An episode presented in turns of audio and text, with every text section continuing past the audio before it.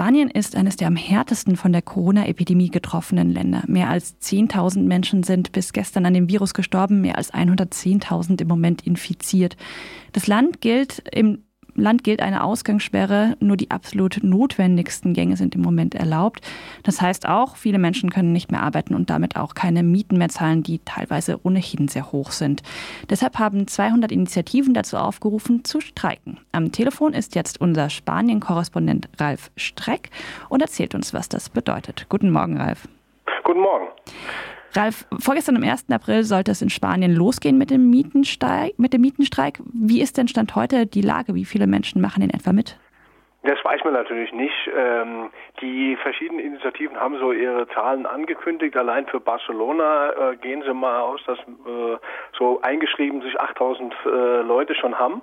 Äh, wie sich das dann entwickelt und wie sich das ausweitet, das kann man halt äh, drei Tage nach Beginn des Streiks noch nicht sagen, wer dann genau bezahlt hat, wer sich dann noch einschreibt und so weiter. Man kann mal davon ausgehen, dass es sich äh, allein von der Tatsache, ähm, dass so viele Leute ähm, davon betroffen sind, dass sie einfach keinerlei Einkünfte oder ganz wenig Einkünfte noch haben, ähm, dass allein schon aus der Tatsache äh, viele gezwungen sein werden, sich dem Streik anzuschließen, weil sie einfach kein Geld haben, um die Miete zu bezahlen.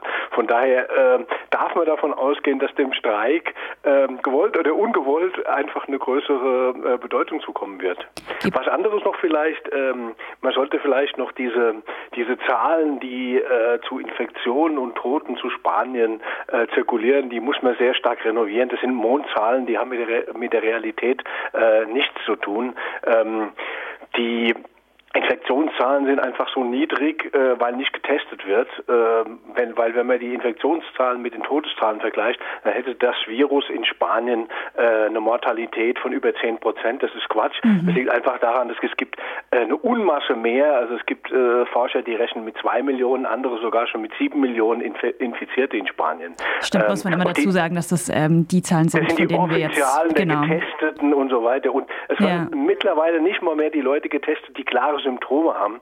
Ähm, deswegen kommt man auf solche Mondzahlen. Auf die Toten, da werden die Leute nicht gezählt, die äh, zu Hause oder in irgendwelchen Alten, Altenheimen sterben, sondern nur die, die in Krankenhäusern sterben. Das heißt, auch die Todeszahlen, das sind Mondzahlen. Die haben mit der Realität nichts zu tun. Das ja. wollte ich nur noch kurz anmerken, weil das, weil die waren immer so als Gesetz ge gegeben und äh, das ist absoluter Quatsch. Wichtiger Punkt, ja, danke auf jeden Fall. Ähm, trotzdem nochmal zurück zum Mietenstreik. Ähm, du hast gerade gesagt, es, viele Menschen werden gewollt oder ungewollt teilnehmen müssen, weil sie sich die Mieten einfach gerade nicht leisten können. Gibt es denn gar keine staatliche Unterstützung, die gerade für Alltagsausgaben bezahlt wird? Ja, es gibt also verschiedene kleine, minimale Initiativen, aber die richten sich alle, also ähm, ich muss ja anmerken, in, in Spanien gibt es ja auch äh, keine Sozialhilfe wie in Deutschland, ne? dass man jetzt einfach sagt, ich habe jetzt kein Einkommen mehr, ich gehe aufs äh, Sozialamt und dann bezahlen die mir äh, die Sozialhilfe und ähm, dann bezahlen die mir auch die Miete. Sowas gibt's ja nicht. Ähm, es gibt jetzt einen ähm, einen Beschluss, diese, äh, was sich Linksregierung nennt in Spanien, die versuchen minimal äh, Situationen aufzufangen. Aber dieses, diese Situation ähm, richtet sich eher in Richtung äh, dahin, dass die Vermieter ihre äh, Mieten gesichert bekommen.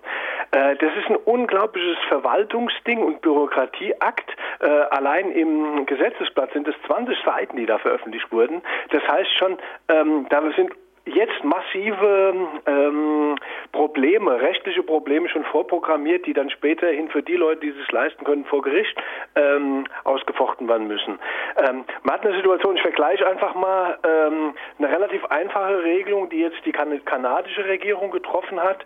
Ähm, gestern, der Trudeau hat da veröffentlicht, dass man in Kanada für die nächsten vier Monate egal aus welchem Grund.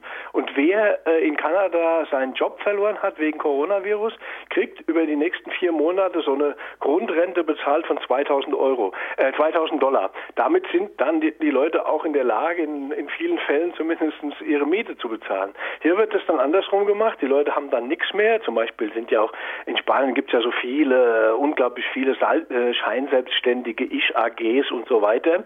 Ähm, die dürfen jetzt alle nicht mehr arbeiten. Äh, äh, dürfen alle nicht mehr raus. Das heißt, äh, denen bricht nicht nur die Einkünfte weg, sondern sie müssen auch weiterhin noch ihre Sozialversicherungsbeiträge bezahlen. Das ist dann äh, für die Leute besonders krass, weil wenn man das dann im anderen ähm, Fall schaut, das ist dann so diese, das sind keine Kurzarbeitsregelungen wie in Deutschland, sondern die nennen sich Erte. Da waren die ähm, Arbeitsverträge von den äh, Arbeitgebern einfach mal für eine gewisse Zeit lang ausgesetzt und da zahlt dann für die Firmen der Staat die Sozialversicherung. Die vielen äh, Selbstständigen, Ich-AGs oder Scheinselbstständigen, da ist das nicht der Fall. Die zahlen weiter. Wie die dann ihre Mieten bezahlen sollen, die ja eh, das sind alles Leute, äh, die eng am, am Existenzminimum immer schon ge, ähm, vorbeigeschraubt sind. Ähm, die haben keine Rücklagen oft. Und äh, wie die dann ihre Mieten bezahlen sollen, das ist völlig schleierhaft. Von mhm. daher äh, setzt dieser Mietenstreik an einem, äh, einem sehr klar, äh, klar umrissenen, äh, fatalen Problem an. Was natürlich noch dazu kommt, Spanien, alle kennen das ja, also viele Leute fahren ja hier in Urlaub. Äh, die Mieten sind in den letzten Jahren unglaublich explodiert. Das heißt, da werden sowieso Mondmieten bezahlt, die kein Mensch bezahlen kann. Also wenn ich jetzt hier aus dem Fenster gucke in Donosti, San Sebastian, äh, unter 1000 Euro findest du hier keine Wohnung. Aber 1000 Euro ist mehr als der Mindestlohn. Ähm, da können die Leute so und so ohne zwei Einkünfte die Mieten nicht bezahlen. Ja, in Deutschland ähm, wurde ja in letzter Zeit äh, die, die, Aussetzung von Zwangsräumen diskutiert. Die Regierung hat gesagt, so weit wie irgendwie möglich sollen Zwangsräumen ausge Zwangsräumungen ausgesetzt werden. Wie ist das denn in Spanien? Weil das ist ja tatsächlich eine Folge, die jetzt auf die Leute zukommen könnte. Ja, das ist jetzt die einzige ähm, Geschichte, die, re die real gemacht wurde. Also das man, muss man dann auch sehen, ob das wirklich stimmt, ob das wirklich umgesetzt wird. Aber es wurde jetzt verfügt, dass ähm, Zwangsräumung im Rahmen dieser Coronavirus-Krise ähm, nicht stattfinden sollen. Die sollen dann auch äh, bis zu sechs Monaten nach Ende dieses ausgerufenen Alarmzustands nicht mehr stattfinden. Ähm, das ist, klingt gut. Das Problem ist nur, äh, die ganzen Hilfen, die es gibt, sind im Wesentlichen, äh, wie ich schon mal angedeutet habe, Hilfen, um die Mieten für die Vermieter aufrechtzuerhalten. Äh, für, die, für die Mieter bedeutet das, dass sie ähm, Mikrokredite zum Beispiel aufnehmen dürfen, um diese Mieten später zum Teil, das hängt dann von der Bedürftigkeit ab, also wie gesagt, das ist ein riesen bürokratisches Ding, was da aufgezogen wird, das hängt dann von der Bedürftigkeit ab, ob man die dann in äh, drei Jahren abstottern muss, das hängt davon ab zum Beispiel, ob der Vermieter ein Kleinvermieter ist oder ein größerer Vermieter, wobei Kleinvermieter ähm, alle Vermieter sind, die bis zu acht Wohnblocks haben, ne, das sind noch Kleinvermieter, ähm, da darf man dann, wenn es sich um einen Großvermieter handelt, darf man dann nach drei Jahren ein ähm, also Umschuldung mit dem Großvermieter aushandeln und im schlimmsten Fall drohen dem dann, wenn es nun ein Großvermieter ist oder ein Investmentfonds, eine Möglichkeit, dass man da vielleicht eine Schuldenstreichung von 50 Prozent einbaut. Äh, bei allen anderen, die kriegen bestenfalls Kredite, das heißt, die gehen aus dieser Krise raus, hochverschuldet. Wir hatten das ja schon ähm, 2008, Finanzkrise, ähm, Bankenrettung in Spanien. Ähm, früher war das ja ähm, hier in Spanien eigentlich eigentlich üblich, dass man Wohnungen kauft und nicht mietet. Ähm, diese Geschichte ist ein gutes Stück weit aufgeplatzt über die Finanzkrise. Die Leute waren unglaublich verschuldet, dann stiegen die Zinsen über variable Zinsen in den Kreditverträgen sehr hoch an. Die Leute konnten die Zinsen nicht mehr bezahlen und flogen dann äh, in, großen, in großer Zahl aus ihren Wohnungen raus.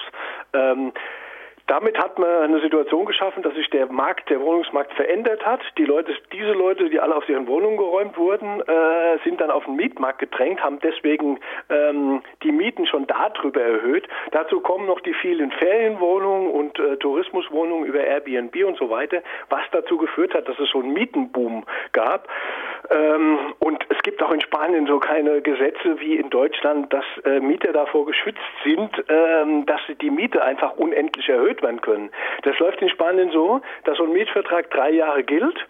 Ähm, dann wird er, dann ist er gekündigt und wenn äh, man kriegt dann als Mieter ähm, einen neuen Mietvertrag vorgelegt von seinem Vermieter und da ist nicht selten einfach die Miete verdoppelt nach drei Jahren.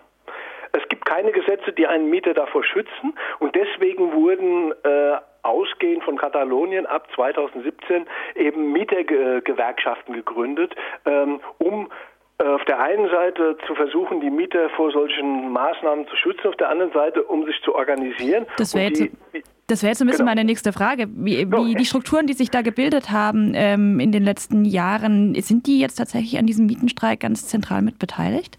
Na, das sind die, die das im Wesentlichen äh, auslösen. Und es geht wie, wie so meistens ähm, äh, soziale Kämpfe in, ähm, im spanischen Staat, gehen sie entweder vom Baskenland oder von Katalonien aus.